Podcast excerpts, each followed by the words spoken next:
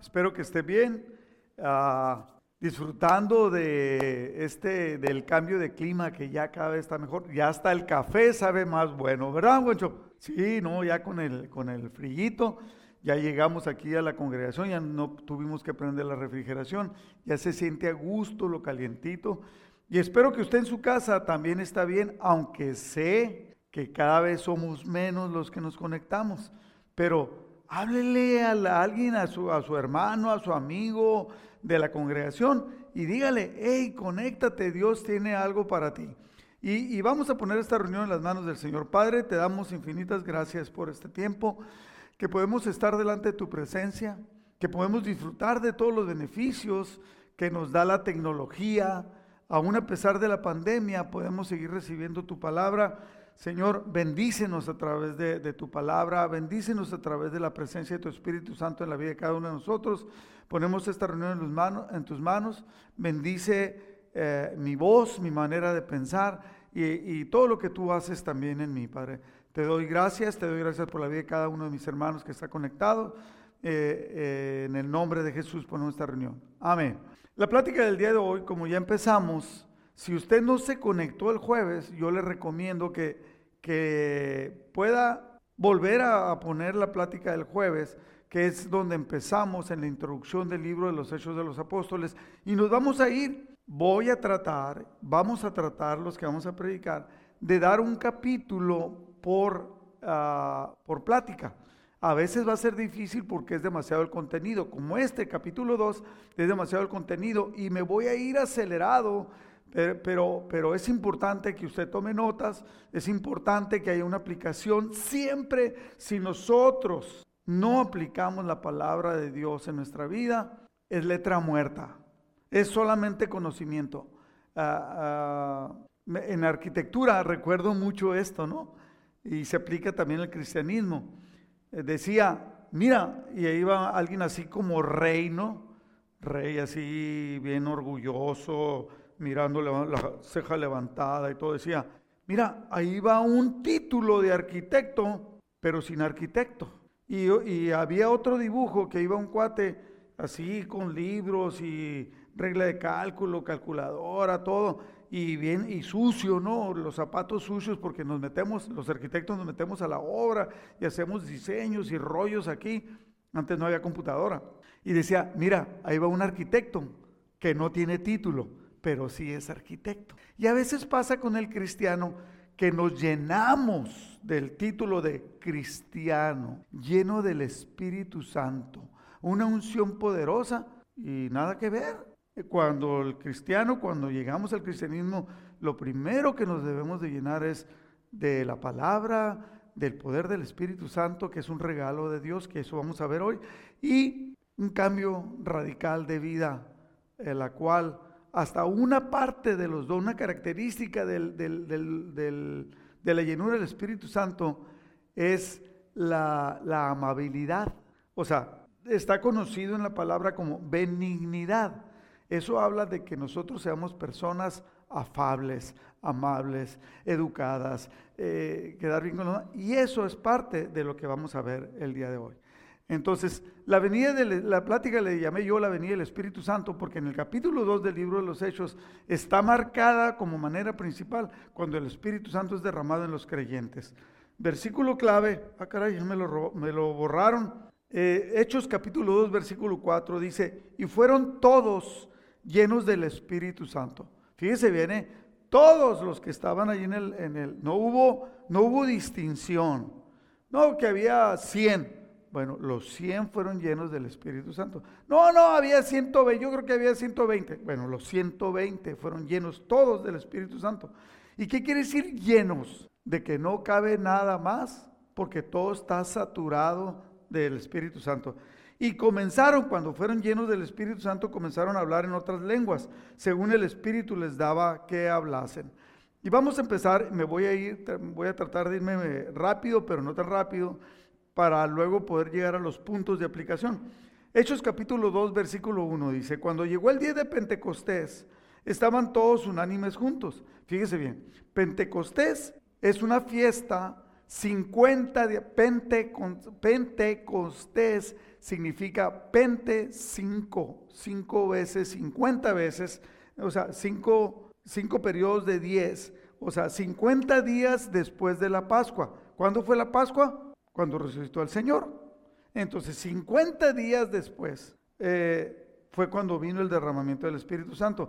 Y era una de las tres fiestas principales que había en, Levítico, que había sido dado a las personas, al pueblo hebreo, para que se celebrara. Entonces, cuando había una fiesta, quiero hacer notar esto, cuando había una fiesta, venían de muchas regiones a celebrar la fiesta eh, eh, ahí, ahí, ahí en, en Jerusalén. Y versículo 2, y de repente vino del cielo, ¿de dónde? Fíjese bien, del cielo vino un estruendo como de un viento recio que soplaba no era un viento recio. Fíjese bien, no quiero que pierda, porque muchas veces nosotros los cristianos nos vamos con la finta. No, así es. Jesucristo sudó, así dice, ¿no? Jesucristo sudó gotas de sangre. No, Señor. Dice la palabra de Dios.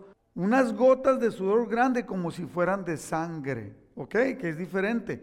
Entonces, de repente vino del cielo un estruendo. O sea, un estruendo es un tronido, ¿no? Un, trueno grande, eh, como de un viento recio que soplaba, el cual llenó toda la casa donde estaban sentados, y se les aparecieron lenguas repartidas como de fuego, asentándose sobre cada uno de ellos.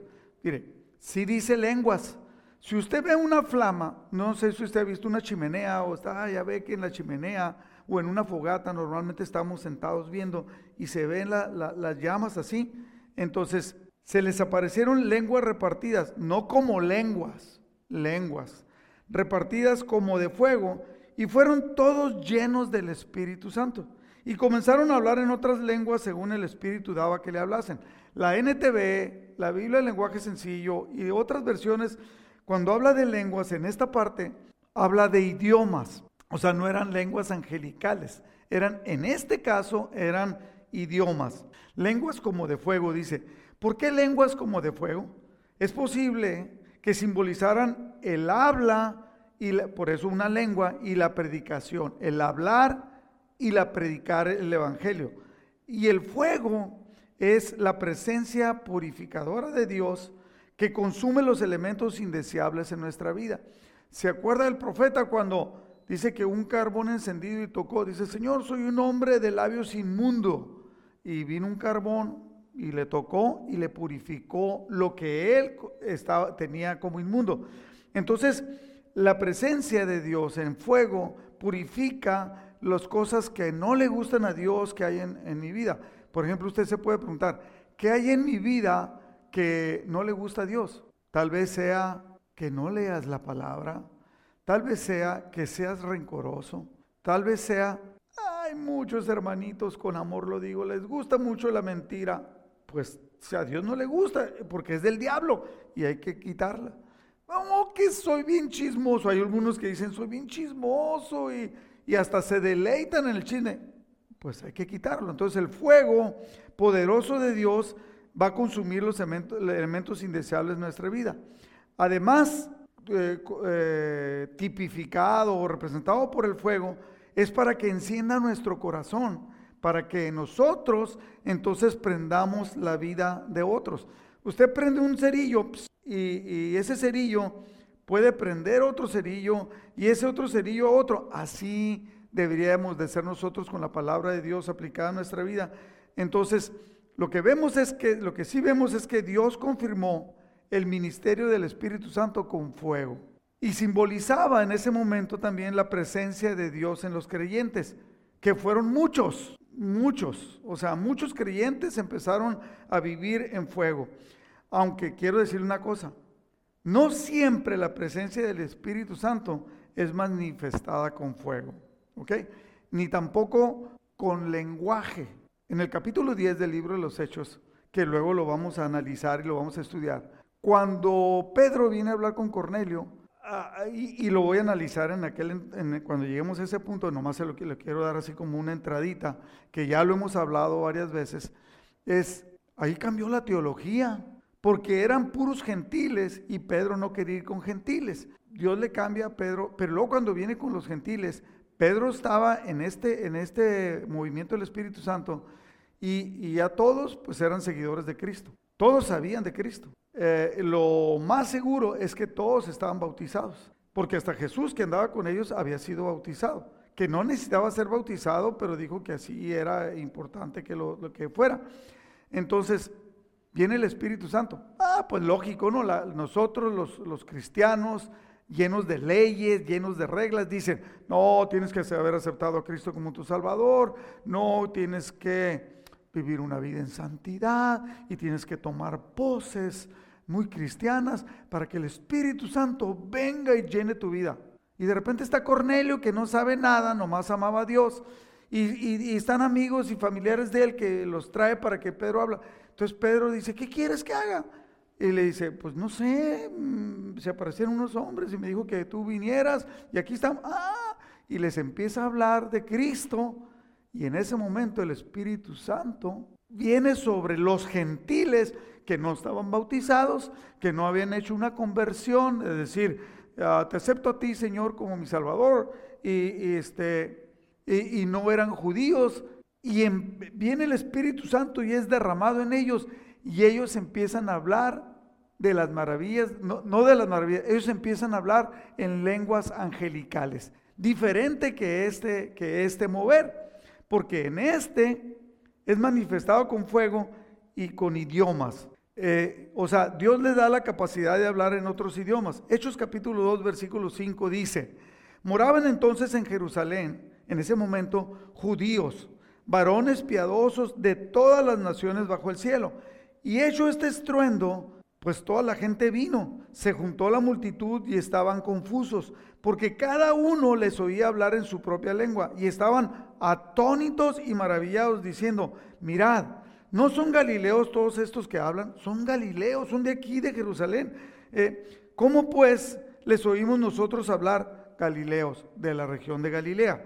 Eh, pero me refiero yo cuando digo aquí en Jerusalén, porque ahí estaban, pues ahí estaban y eran eh, en ese entonces pues ya eran parte del pueblo judío. ¿Cómo pues les oímos nosotros hablar cada uno en nuestra lengua en la que hemos nacido? Eh, aquí estamos nosotros, partos, medos, o sea, como decir, mexicalenses, nicaragüenses, chinos, griegos, sería ese momento. de la región de donde ellas eran, eran partos, medos, elamitas, gente de Mesopotamia, de Judea, de Capadocia, de Ponto, de la provincia de Asia, de Frigia, Panfilia, Egipto y de las áreas de Libia alrededor de Sirene, visitantes de Roma, tanto judíos como convertidos al judaísmo. Judíos eran los que ya habían nacido en el judaísmo y, y, convertidos eran que venían de otras partes y se habían convertido al judaísmo. Cretenses, árabes, y todos oímos a esta gente hablar en nuestro propio idioma acerca de las cosas maravillosas que Dios ha hecho. Fíjese bien, les da la capacidad de un lenguaje. Ellos obviamente, pues imagínense, estaban hablando en, árabe, estaban hablando en latín, porque era lo que se usaba en Roma. Quedaron allí maravillados y perplejos, o sea, sorprendidos. se preguntaban, ¿qué querrá decir esto? Se preguntaban unos a otros. Pero otros entre la multitud se burlaban de ellos, diciendo, solo están borrachos, eso es todo, por eso hablan tan raro, ¿no? Entonces Pedro, valiente, siendo el jefe encargado por Jesús, Pedro dio un paso adelante junto con los otros once apóstoles y gritó a la multitud, escuchen con atención, todos ustedes, compatriotas judíos y residentes de Jerusalén, no se equivoquen. Estas personas no están borrachas como algunos de ustedes suponen. Las nueve de la mañana es demasiado temprano para emborracharse. No, lo que ustedes ven es lo que el profeta Joel predijo hace mucho tiempo. En los últimos días, dice Dios, derramaré mi espíritu sobre toda la gente. Sus hijos e hijas profetizarán, sus jóvenes tendrán visiones y sus ancianos tendrán sueños. En esos días derramaré mi espíritu aún sobre mis siervos hombres y mujeres por igual, y profetizarán. Y haré maravillas arriba de los cielos y señales abajo en la tierra, sangre, fuego y nubes de humo, que todavía esa, esa profecía, todavía falta que suceda. El sol se oscurecerá y la luna se pondrá roja como la sangre antes de que llegue el grande y glorioso día del Señor. Pero todo el que invoque el nombre del Señor será salvo. Aquí hay que notar la importancia. Pedro está compartiendo acerca del profeta, lo que dijo el profeta Joel. Ahorita hay personas que dicen que esto que estamos viviendo, la pandemia, son los últimos días. ¿Usted ve que el sol se está oscureciendo? ¿Usted ve que la luna se, está poniendo roja como la sangre? No. Entonces, faltan señales que se cumplan para que Jesucristo vuelva. Pero lo importante que debemos de concentrarse es que todo el que invoque el nombre del Señor será salvo, dice el apóstol Pedro. Y luego le dice al pueblo, pueblo de Israel, escucha, Dios públicamente públicamente aprobó a Jesús de Nazaret al hacer milagros poderosos, maravillas y señales por medio de él, como usted bien sabe. Levantó muertos y aún así mucha gente, sobre todo los religiosos, no quisieron creer. Pero Dios sabía lo que iba, versículo 23, Dios sabía lo que iba a suceder y su plan determinado, el plan que Dios tenía, se llevó a cabo cuando Jesús fue traicionado con la ayuda de gentiles sin ley Ustedes lo clavaron en la cruz y lo mataron. Fíjese bien, ustedes los mataron en la cruz y lo clavaron. Entonces los acusa y nadie le dice que no. Hechos 2.24. Pero Dios lo liberó de los terrores de la muerte y lo volvió a la vida, pues la muerte no pudo retenerlo bajo su dominio. Versículo 25. El rey David dijo lo siguiente acerca de, Jesús. Veo que el Señor siempre está conmigo no seré sacudido porque Él está a mi lado. Con razón mi corazón está contento y mi lengua grita sus alabanzas. Mi cuerpo descansa en esperanza, pues tú, le dice a Dios, no dejarás mi alma entre los muertos, ni permitirás que tu santo se pudra en la tumba. Está hablando de Jesús, está profetizando. Me has mostrado el camino de la vida y me llenarás con la alegría de tu presencia. 29. Queridos hermanos, piensen esto pueden estar seguros de que el patriarca David, cuando estaba hablando esto, no se refería a él mismo, porque él murió, fue enterrado y su tumba está todavía aquí entre nosotros, cuando en el Salmo dice, no dejarás que tu santo vea corrupción, que va a ser levantado, está hablando, está profetizando acerca de Jesús. Pero él era un profeta, versículo 30, y sabía que Dios había prometido mediante un juramento, que uno de sus propios descendientes de David se sentaría en su trono. David estaba mirando hacia el futuro y hablaba de la resurrección del Mesías, era de lo que estaba hablando. Él decía que Dios no lo dejaría entre los muertos ni permitiría que su cuerpo se pudriera en la tumba. Dios levantó a Jesús de los muertos y de esto todos nosotros somos testigos. Cuando se fue Jesús en el, en el capítulo anterior, en el capítulo 1, dijimos leímos, estudiamos y, debemos de aplicar que nosotros, Jesús nos pide que seamos testigos de Él. ¿De qué? De su resurrección. Porque a través de la resurrección es que nosotros tenemos esperanza. Y aquí, dando una cátedra de conocimiento de la palabra y de una relación fuerte con Jesús, el apóstol Pedro está dando este mensaje.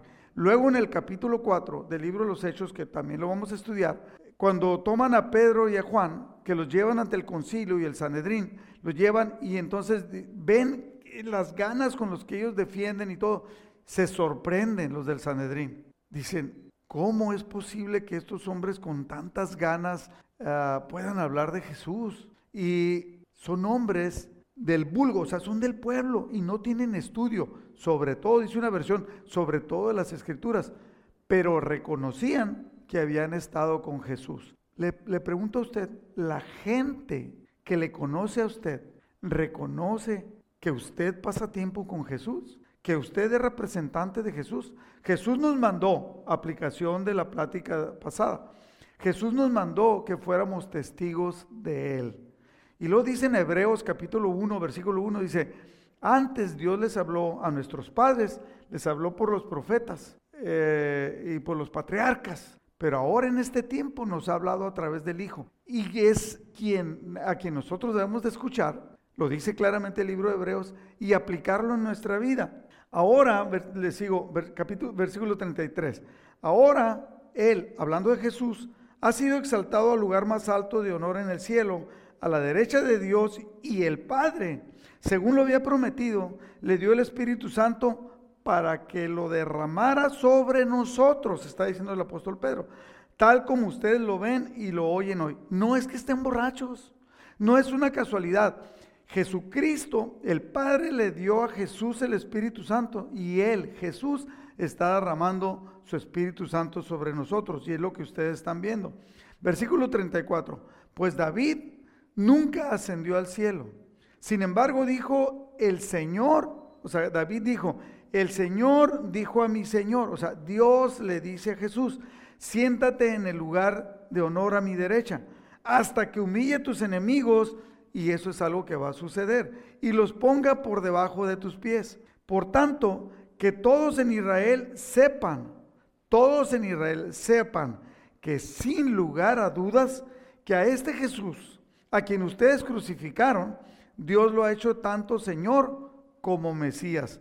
Fíjese bien, un día estaban hablando los, los o sea, ¿cuál es el problema del, pueblo judío? Ah, que no creen que Jesús haya sido el Mesías y todavía lo siguen esperando. Un día estaba Jesús hablando con, con, los con judíos, estudiosos, y le dice, Mateo capítulo 22, versículo 42, le dice Jesús, le pregunta a los judíos, ¿qué piensan del Mesías? Él sabía que él era el Mesías, pero los otros no creían. ¿De quién es hijo? Ellos contestaron, como dice la palabra, es hijo de David, o sea, es descendiente de David. Jesús le respondió, entonces, ¿por qué David, mientras hablaba bajo la inspiración del Espíritu Santo, llama al Mesías mi Señor? Pues David dijo, el Señor le dijo a mi Señor, siéntate en el lugar de honor a mi derecha, hasta que humillen tus enemigos y los ponga por debajo de tus pies. Si David, les, les explica Jesús, si David llamó al Mesías mi Señor, ¿cómo es posible que el Mesías sea su hijo? Siguiente versículo. Y que se quedan callados. No había respuesta porque no podían entenderlo. ¿Por qué? Porque Jesús es el Mesías y es lo que el apóstol Pedro está explicando. Versículo 37. las palabras de Pedro traspasaron el corazón de ellos, quienes le dijeron a él y a los demás apóstoles, hermanos, ¿qué debemos de hacer? Ya entendimos que estábamos mal, ¿qué debemos de hacer? Pedro contestó, cada uno de ustedes debe arrepentirse de sus pecados y volverse a Dios y ser bautizados en el nombre de Jesucristo para el perdón de sus pecados. Entonces recibirán el regalo del Espíritu Santo. Esta promesa es para ustedes, para sus hijos e incluso para los gentiles que somos nosotros. Es decir, para todos los que han sido llamados por el Señor nuestro Dios. Aquí cabe una explicación grande, ¿eh? pero se la voy a dar ahorita en la aplicación. Entonces, versículo 40, entonces Pedro siguió predicando por largo rato. Él les dijo muchas cosas, pero no está escrito. Les rogaba con insistencia a todos los que le escuchaban, sus oyentes, sálvense de esta generación perversa. Y es lo que nosotros debemos de enseñarle a nuestros hijos. Debemos de enseñarle con las personas que hablamos. Sálvense de esta generación perversa. Los que creyeron lo que Pedro dijo fueron bautizados y sumados a la iglesia en ese mismo día como tres mil en total. No había tres mil en Jerusalén, había muchísima gente más, pero como tres mil se convirtieron. En, en la Reina Valera, este versículo 42 dice, y perseveraban en la doctrina, o sea, termina la predicación de Pedro y luego dice, y perseveraban en la doctrina de los apóstoles, en la comunión unos con otros, en el partimiento del pan y en las oraciones. En, la NTV, este mismo versículo dice, todos los creyentes se dedicaban a, a las enseñanzas de los apóstoles, a la comunión fraternal y a participar juntos en las comidas entre ellas la cena del Señor y en la oración, NTV, participaban de la Santa Cena. Entonces un, un profundo temor reverente vino sobre todos ellos, y los apóstoles realizaban muchas señales milagrosas y maravillas. ¿Por qué? Porque llenos del Espíritu Santo estaban empoderados, o sea, estaban capacitados por Dios para poder compartir del Evangelio y que la gente pudiera ser tocada y creyera. Versículo 44. Todos los creyentes se reunían en un mismo lugar y compartían todo lo que tenían. Vendían sus propiedades y posesiones y compartían el dinero con aquellos que tenían necesidad. Adoraban juntos, en, versículo 46, adoraban juntos en el templo cada día, se reunían en casas para la cena del Señor y compartían sus comidas con gran gozo y generosidad, todo el tiempo alabando a Dios y disfrutando de la buena voluntad de toda la gente. Y cada día el Señor agregaba a esa comunidad cristiana los que iban siendo salvos. La reina Valera dice, agregaba a la iglesia a los que habían de ser salvos. En, en Hechos 2.46, que en, en la Reina Valera dice, perseverando unánimes cada día en el templo y partiendo el pan en las casas, comían juntos con alegría y sencillez de corazón. En la NTV dice que adoraban juntos en el templo cada día y se reunían en casas para la cena del Señor. Alguien diría, oye, ¿cómo la cena del Señor en las casas? Compartían sus comidas con gran gozo y generosidad partiendo el pan, en el griego, esto está escrito en griego, es la palabra clao, que significa partir el pan, pero era exclusivamente esta palabra cuando lo partían el pan en los ágapes de amor, en las reuniones de ágape. Ya ve que nosotros aquí nos hemos reunido muchas veces celebrando el cumpleaños de alguien, eh, celebrando alguna fecha en especial. Y cada domingo y días que terminamos, yo siempre he estado haciendo la, la invitación. El que quiera y pueda, nos vamos a juntar a comer. No es la comida. Dice uno, no, yo no voy. Unos decían, yo no voy porque se van al mall. ¿Qué tipo de comida es el mall? No es la comida. Es la sencillez de corazón, es el hecho de que podamos reunirnos y compartir con nosotros. A veces estamos ahí en el mall más de cuarenta y tantas personas eh, y otros decían no, o preguntaban, ¿a dónde van a ir a comer? Pues vamos a ir a Alcarinos. Ah, es que no, no quiero ir. Entonces nomás preguntaban porque si no, o sea, no había esa parte. Y luego dice, alabando al Señor, alabando a Dios. Y luego, fíjese bien estas características, alabando a Dios, teniendo favor con todo el pueblo. Y entonces el Señor añadía a la iglesia cada día a los que habían de ser salvos. Quiero presentarle 14 cosas, y me quiero ir rápido. Son sencillitas, pero es una aplicación que no debemos de pasar. ¿Por qué? Porque si lo leo, lo como he repetido, y hasta lo aprendo de memoria, y puedo decir yo, no, que el Espíritu Santo, y, y vivir como se te pegue la gana, pues deja mucho que desear de lo que Dios quiere lograr. 14 cosas que debemos de entender y aplicar en nuestra vida en este capítulo 2. Número 1, Dios siempre cumple sus promesas. Jesucristo les dijo, esperen del Padre la promesa del Espíritu Santo. Serán llenos con poder. Ellos no sabían para qué, pero Dios sí sabía. Y les había prometido, no los voy a dejar solos, voy a estar con ustedes. Si yo no me voy, no va a venir el Espíritu Santo. Eh, Juan capítulo 14, léalo, léalo, empápese.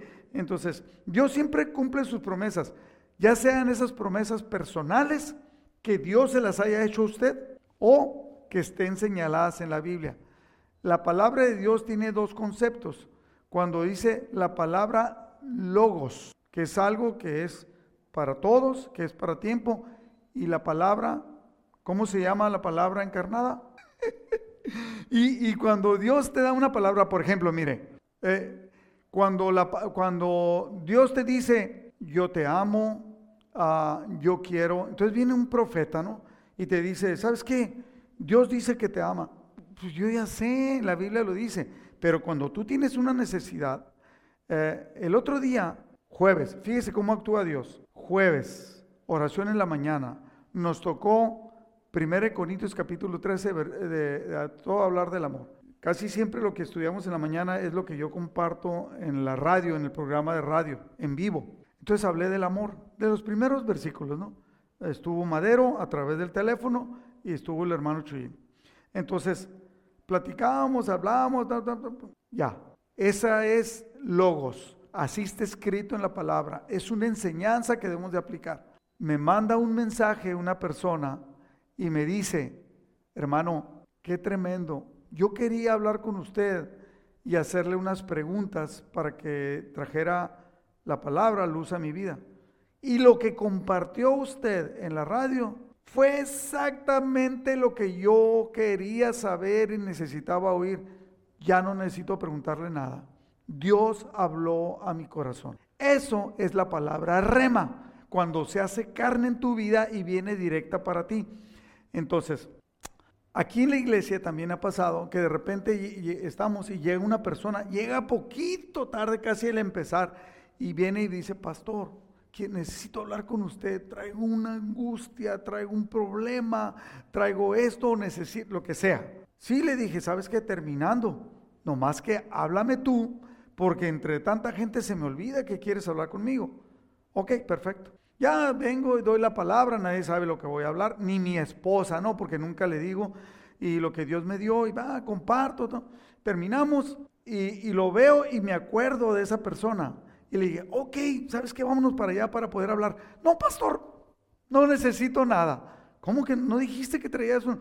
Dios me habló a través de la enseñanza y lo que yo le iba a preguntar y lo que yo necesitaba, Dios me habló.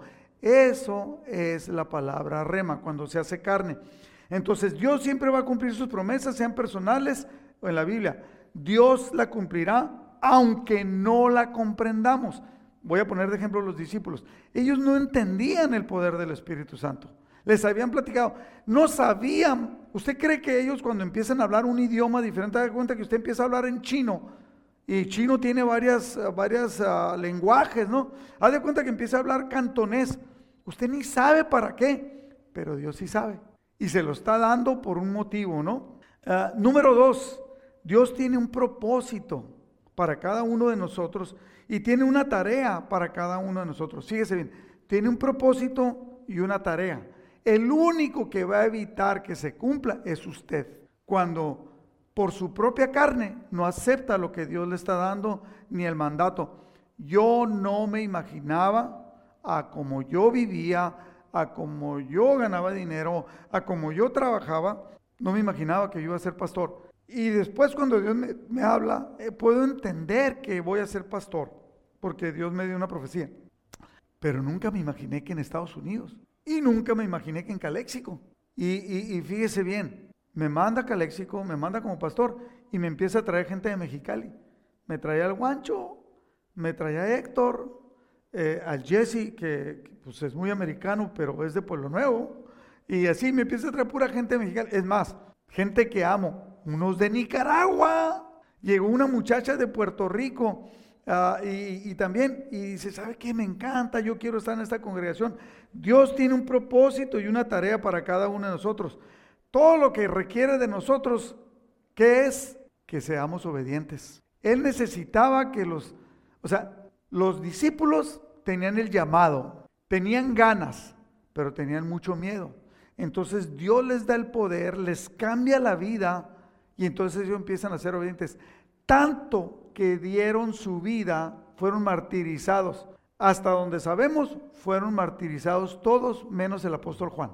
Que, entonces, número tres, debemos de entender a través de este estudio que somos instrumento de Dios y no por nuestra capacidad. No, es que a mí Dios me habló porque yo leí un librito. No, pues Dios me habló porque eh, yo estudié y mi, mi preparación académica. No tiene nada que ver eso.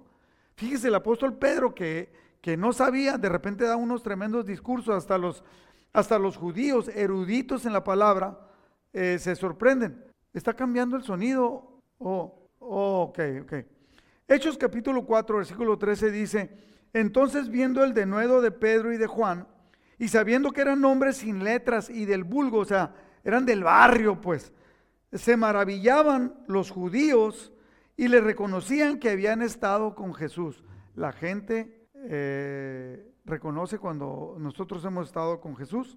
Número cuatro, o sea, Dios nos llama y no somos capacitados, pero la capacidad de nosotros viene de Dios. Dios te empieza a capacitar, te empieza a hacer sentir por dónde, cómo el poder que Dios les dio a los discípulos no era porque lo merecían, no se lo habían ganado era un plan de Dios, era porque lo necesitaban. Entonces Dios le está dando a usted algo porque lo necesita. de repente se le pone en la cabeza a usted que necesita un estudio especial o, que quiera hacer un estudio especial, tal vez Dios lo esté poniendo en su corazón, en su mente porque lo necesita, porque usted no ha podido cambiar. Yo conozco personas que han llevado estudios aquí y en todos lados, ¿no? Estudios cristianos y no entienden que ese estudio es porque lo necesitaban. ¿Y qué pasa? Lo demeritan, lo minimizan y no lo aplican en su vida. Aquí el Espíritu Santo vino con poder porque lo necesitaban. Número 5, cuando eh, que debemos aprender de este capítulo. Pedro dio una evidencia pública contundente y que no fue refutada de que ellos, el pueblo judío, había matado a Jesús a través de las manos de los romanos. Y lo dice Pedro, y es una evidencia pública. A ver, quiero explicar esto, ya lo he explicado en otras ocasiones. Josh McDowell, que es un cuate con una inteligencia sobresaliente, él dijo, yo voy a demostrar que el cristianismo es falso. Ah, y empezó a analizarlo. Empezó a estudiarlo, a estudiarlo, a estudiarlo, a estudiarlo, porque dijo, inventaron cosas. Ah, están diciendo mentiras para poder demostrar que Jesucristo es Dios. Entonces, cuando él está estudiando este punto, este punto, yo se lo escuché a él personalmente y yo platiqué con él. Me senté, tengo una foto donde estoy con él en Puebla a un, a una, a un congreso que fui yo a Puebla. Y entonces él dice, eh, este punto es tremendo, porque analizando y con toda la inteligencia que él tiene, era un juicio público. Entonces hay más de, mil, más de tres mil personas y él les dice, ustedes asesinaron a Jesús, ustedes lo mataron. Y nadie le dice que no. Ahí dice, yo pude entender que era verdad, que el cristianismo era verdad, que Jesucristo había existido, que lo habían ah, ah, ah, crucificado y que había resucitado. Ahí caí de rodillas y se volvió en uno de los más grandes defensores de la fe de Cristo en este tiempo. Y tiene varios escritos, varios libros. Si usted puede, ¿y sabe qué? Vivía, no sé si todavía vive en Rosarito. Señor. Pedro le dio una evidencia pública contundente y no fue refutada. Esto demuestra que de lo que hablaba Pedro era verdad. Eh, es importante entender esto porque es una evidencia que podemos usar cuando nosotros le compartimos a otro que no cree que sea verdad. Mira, esto pasó, entonces apréndalo, estúdielo. Número, número seis, debemos nosotros llevar a la gente al arrepentimiento. ¿Qué fue lo que hizo el Espíritu Santo a través de Pedro? Llevar a la gente al arrepentimiento. O sea, no es, mira, te va a ir bien, vas a tener dinero, no tienes trabajo, ahora sí vas a tener... No, lo debemos de llevar al arrepentimiento. A que la gente entienda que ha tenido una vida de pecado y que debemos de cambiar. Muchas personas dentro de la iglesia no se han arrepentido todavía. Han dicho, Señor, te acepto como Señor y Salvador, pero no han dejado que Él gobierne su vida. Por eso el rencor, la amargura, el coraje, eh, la mentira. Punto número siete. Pedro da ejemplo cuando Él comparte, nos da ejemplo a nosotros de cómo compartir. y lo, voy a, lo quiero poner en varios puntos. El primero es arrepentirnos, llevar a la gente a que se arrepienta de sus pecados. Número dos, volverse a Dios. O sea, cambiar nuestra vida y empezar a tener una vida diferente. Tres, bautizarse. Eh, en el nombre de Jesucristo. Ahí Pedro dice en el nombre de Jesucristo, pero no es que esté brincando al Espíritu Santo, estaba lleno del Espíritu Santo y eso ha traído problemas entre las congregaciones. Entonces es bautizarse en el nombre del Padre, del Hijo y del Espíritu Santo. ¿Por qué? Porque el bautismo es un acto público de obediencia para evidencia a los demás. No es algo que te va a cambiar. El que te va a cambiar es Dios si le haces caso. Y, habla, el cuarto punto es que el apóstol Pedro dice que si hacemos esto, te lo voy a parafrasear, si hacemos esto vamos a recibir el regalo del Espíritu Santo a nuestras vidas. Punto número 8, la entender que la promesa del arrepentimiento y la vida eterna es para nosotros y para nuestros hijos. El Espíritu Santo es para nosotros y para nuestros hijos. Me voy a regresar un poquito en las pláticas que he dado. Nosotros debemos, ¿se acuerda que dije uno que había unas batallas que debemos de ganar y una era luchar por nuestra familia, pelear? Entonces no se rinda. Mi hijo, mi hijo vive en Oaxaca. Muchas horas de aquí, eh, tres o cuatro días de camino en carro, el Espíritu Santo. Yo estoy eh, creyendo, estoy esperando que el Espíritu Santo traiga convicción de pecado a la vida de mi hijo y que haya un arrepentimiento. Mi hijo no tiene una vida disoluta, no se dedica a cosas malas. Él aprendió muchos valores de parte de nosotros, de Yolanda y mío, pero eso no es suficiente. Él debe entregar su vida a Cristo. Eh, la promesa es para nosotros y para nuestros hijos. Número nueve, aún con todo de que usted predique, que les hable, muchos no van a creer. ¿Cuántos se convirtieron ese día? Tres mil personas. Pero haga de cuenta que había cien mil. Entonces, no espere que cuando usted predique todo el mundo se va a convertir y luego usted va a sufrir, se va a poner triste porque no se convierte. Usted siga compartiendo. El apóstol Pedro, el apóstol Juan siguieron compartiendo la palabra con denuedo.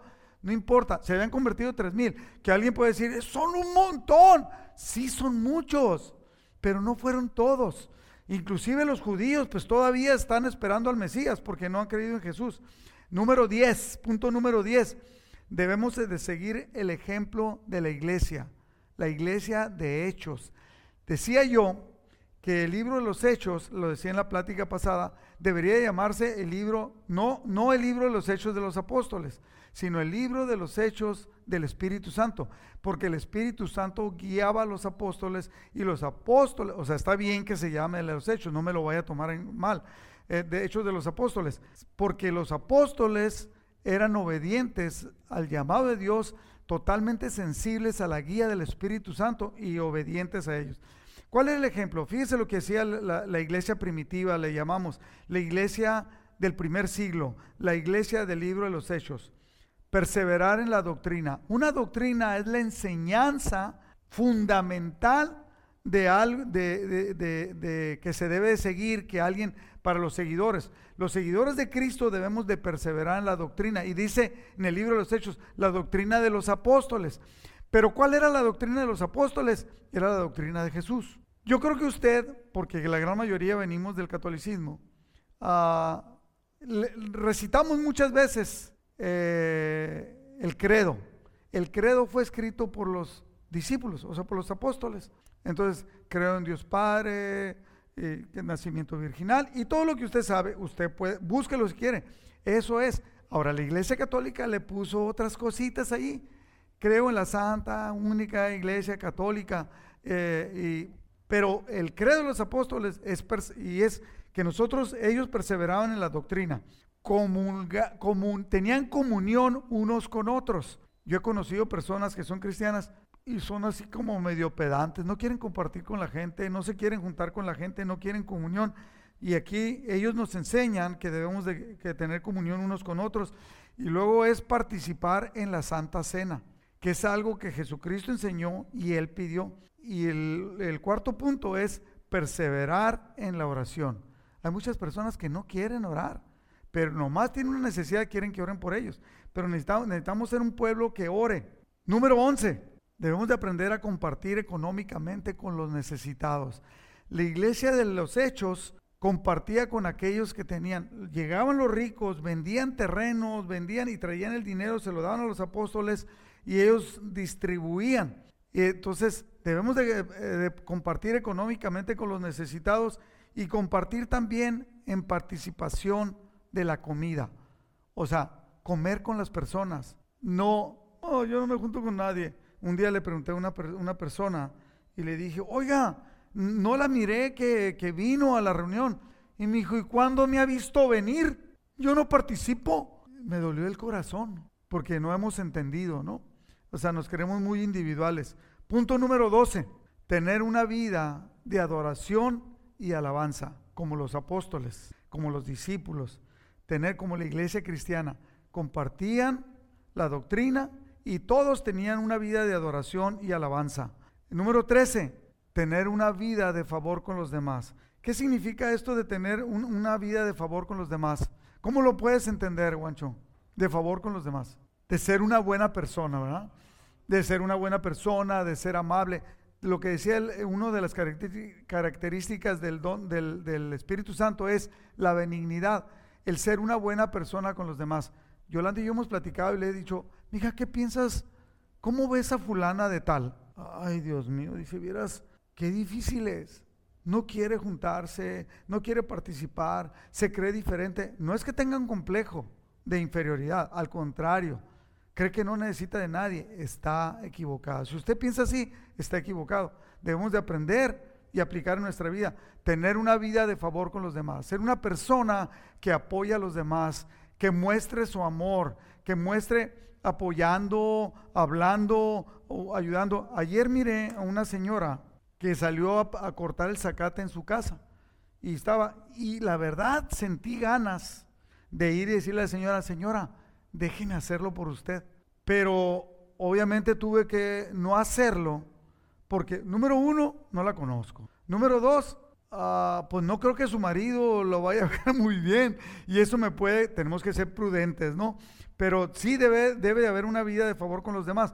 Tengo unas vecinas que un día, o sea, yo las miraba y las saludaba y como que no me pelaban. Dije, Señor, haz algo para que estos vecinos... ¿Y qué cree? Que se les queda la llave adentro del carro. Y las miré batallando y fui y les empecé a ayudar y no pude. Le dije, pero ahorita se lo voy a resolver. Le hablo al madero, el madero dice, aquí está fulano de tal y él sabe hacerlo, él sabe abrirlo. Y me fui, le dije, ahorita vengo, voy a ir por él. Y fui por él, lo llevé y les abrió el carro.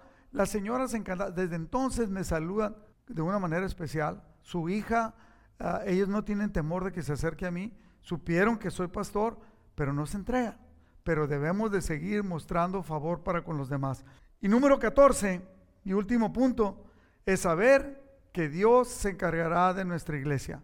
Si nosotros hacemos lo correcto, predicamos la palabra, alabamos a Dios, somos una iglesia que tiene favor con los demás, Dios va a traer a los que han de ser salvos, a los que Él quiera traer. Yo me sorprendo y le doy gracias a Dios por la vida de cada uno de ustedes que los ha traído con un plan y específico a cada uno de ustedes para conformar esta congregación, esta iglesia, y yo le doy gracias a Dios por la vida de cada uno de ustedes, porque usted tiene un papel que cumplir en esta congregación. Le amamos. Que Dios le bendiga. Espero que estos 14 puntos que son de aplicación directa para su vida dejen algo especial y nos lleve a entenderlo y a vivir de una manera diferente. Incline su rostro. Padre, te damos muchas gracias por este estudio que estamos llevando, este capítulo 2 del libro de los Hechos, que nos confronta, la verdad, nos confronta a que debemos de ser personas de una calidad espiritual diferente, depender totalmente de ti. Te pedimos, Señor, que si alguien todavía no entiende lo que el Espíritu Santo está haciendo en su vida, tú le toques, tú derrames ese eh, tu Espíritu Santo en la vida de cada uno de nosotros y nos lleves a vivir de una manera diferente. No quiero perder eh, esta oportunidad. Y obviamente todo lo pedimos en el nombre de Jesús. Y entonces yo quiero que usted, si usted está escuchando y no ha aceptado a Cristo como Salvador, usted lo acepte. Él murió, Él derramó su espíritu y está esperando que haya un cambio radical en la vida de nosotros. Y si usted no lo ha hecho, lo quiero guiar de una manera bien sencilla. Dígale así, Señor Jesús, te reconozco, estoy escuchando lo que dicen estas personas y te reconozco como mi Señor y mi Salvador. Creo que eres el Hijo de Dios. Creo que Dios te levantó de los muertos y te entrego mi vida. Te pido que vengas a, vivir en mi corazón. Perdona todos mis pecados. Me arrepiento de ellos y llévame a vivir de una manera diferente. Escribe mi nombre en el libro de la vida. Te lo pido en el nombre, oh Padre, te lo pido en el nombre de Jesús. Amén. Si usted hizo esta oración así sencillita, así se lo pidió, Dios ha escrito, Dios le ha perdonado y espera que haya un cambio radical de vida, como Jesús esperó de sus discípulos. Que Dios le bendiga. Ok,